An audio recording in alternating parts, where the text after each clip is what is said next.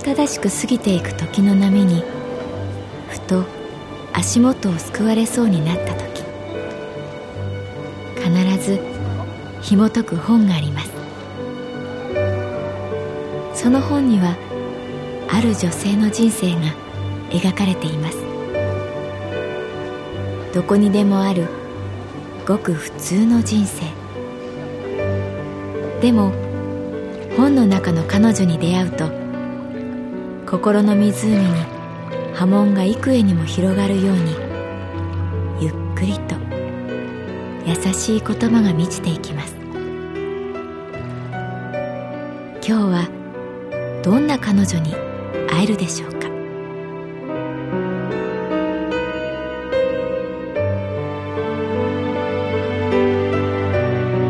サウンドライブラリー。世界に一つだけの本。朗読は私木村多江がお送りいたします。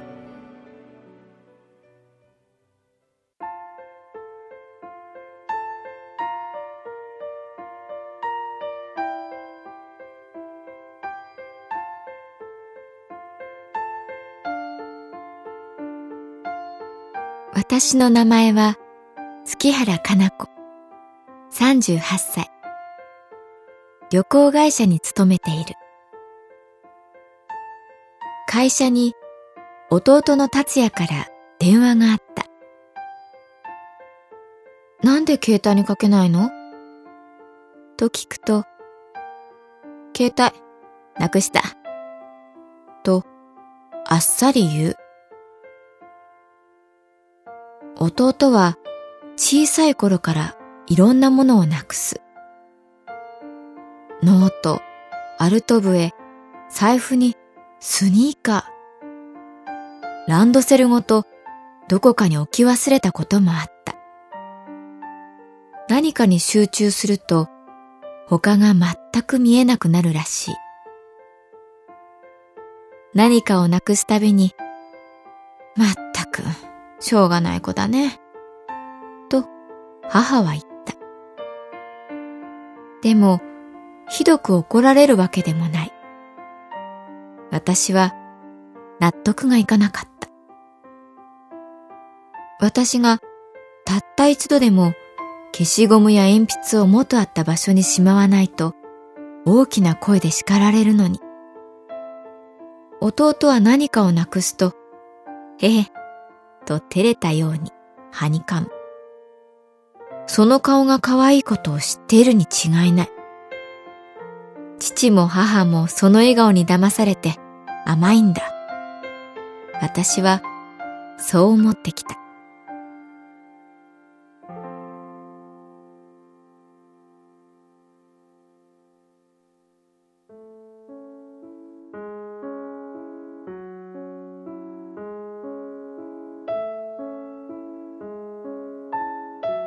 幼い頃、夏の間だけとはいえ、祖母のもとに一人預けられた過去は、どこか私の中に、ひがみの種を植え付けた。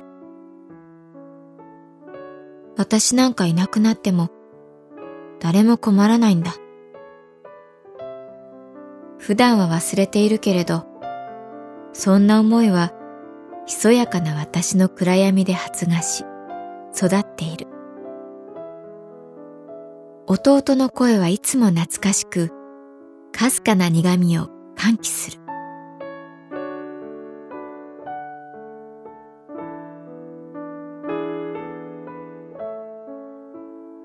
電話をかけてくるなんて珍しいじゃない？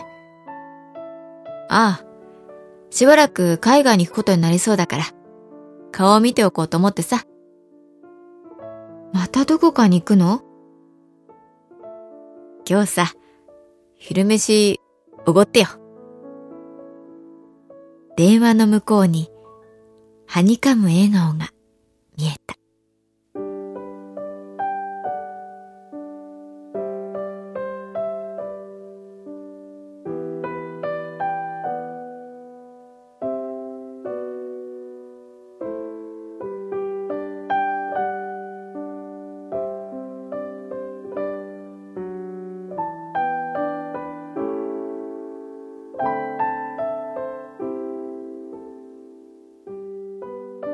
から聞いたことがある。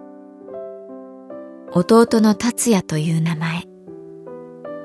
どういう漢字にするか、父と揉めたらしい。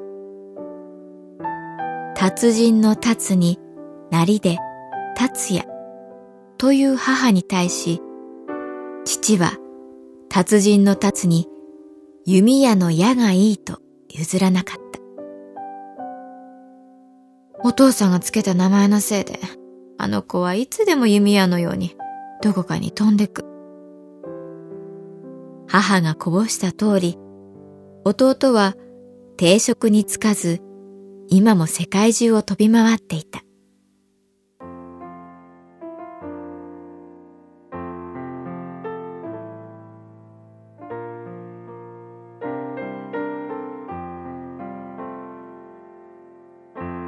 神保町のランチョンという洋食屋さんで弟と向かい合った。白いシャツにデニム、黒いジャケットを着ていて、想像していたよりだらしない格好ではなかったので安心した。お姉ちゃん、ご無沙汰、元気と微笑む。顔がだんだん父に似てきたなと思う。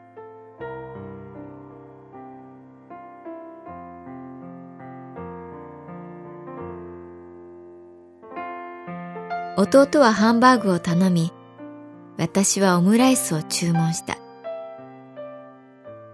いざ面と向かうと、何から話していいのかわからない。運ばれてきた料理を黙々と食べた。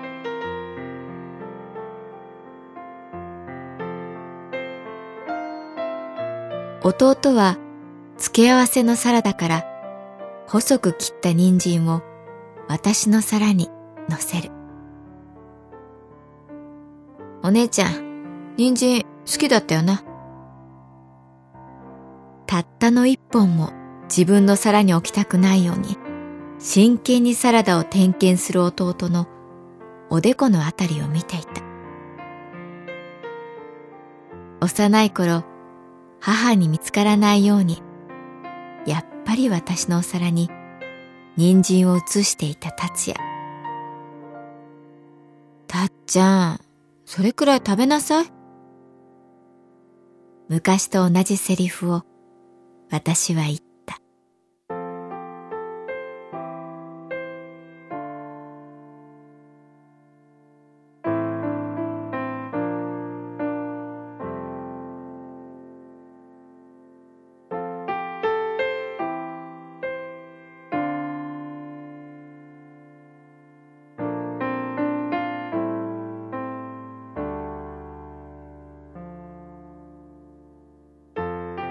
俺、今さ、自分で写真撮って文章を書いてるんだ。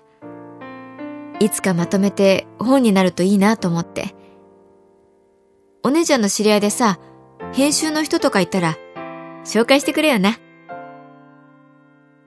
ふと、西谷さんの顔が浮かんで、顔が赤くなってしまった。私のお客様で、私が今好きな人。西谷宗太郎さん。雑誌の編集をやっている。ドキドキしたことを悟られないように私はゆっくり水を飲んだ。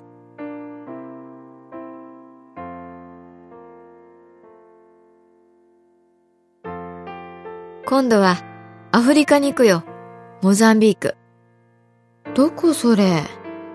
南アフリカのちょっと上かな？しばらくアフリカを回ろうと思ってる。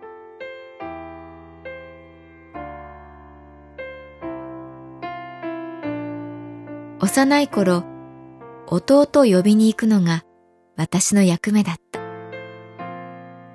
暗くなっても家に帰ってこない弟を迎えに行くのだ。私はこの役目が嫌だった。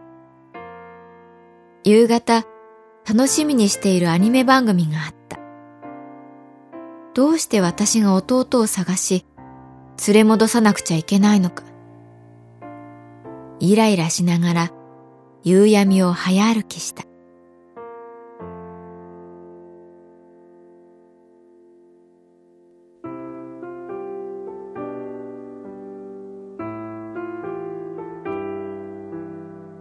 弟が最も多く出入りしていたのがニーニの家だった。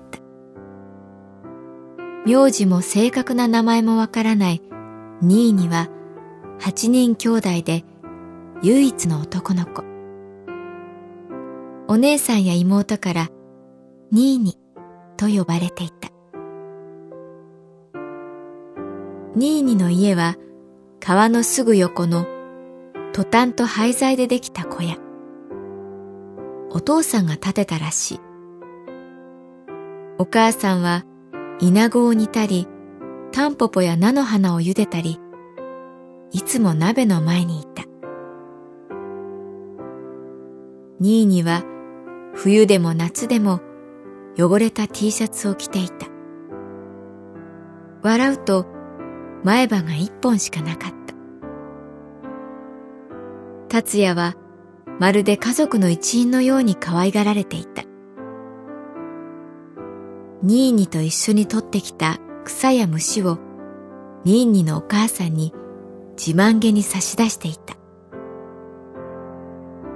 お姉ちゃんも一緒に食べていかない？とお母さんに誘われたけれど、私は無言でお辞儀をして達也の手を引っ張り家に連れて帰った。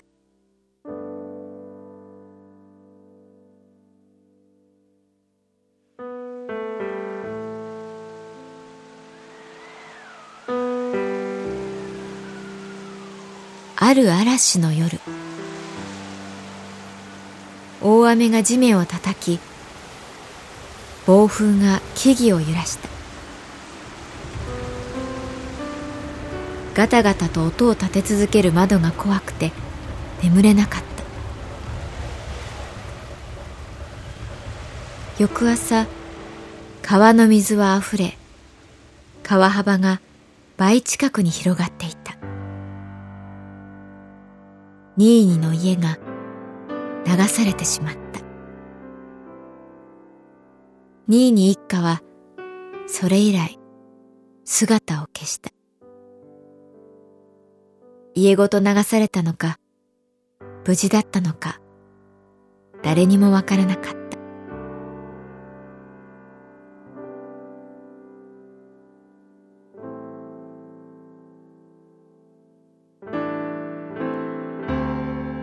川べりで達也は泣いた。大声で泣いた。私もつられて泣いた。一度くらいニーニの家でご飯を食べればよかったと思いながら。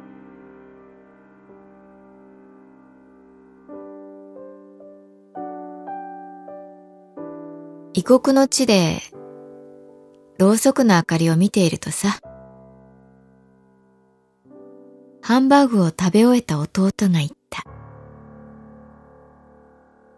お姉ちゃんのこと思い出すよ。よく連れ戻しに来てくれたよな。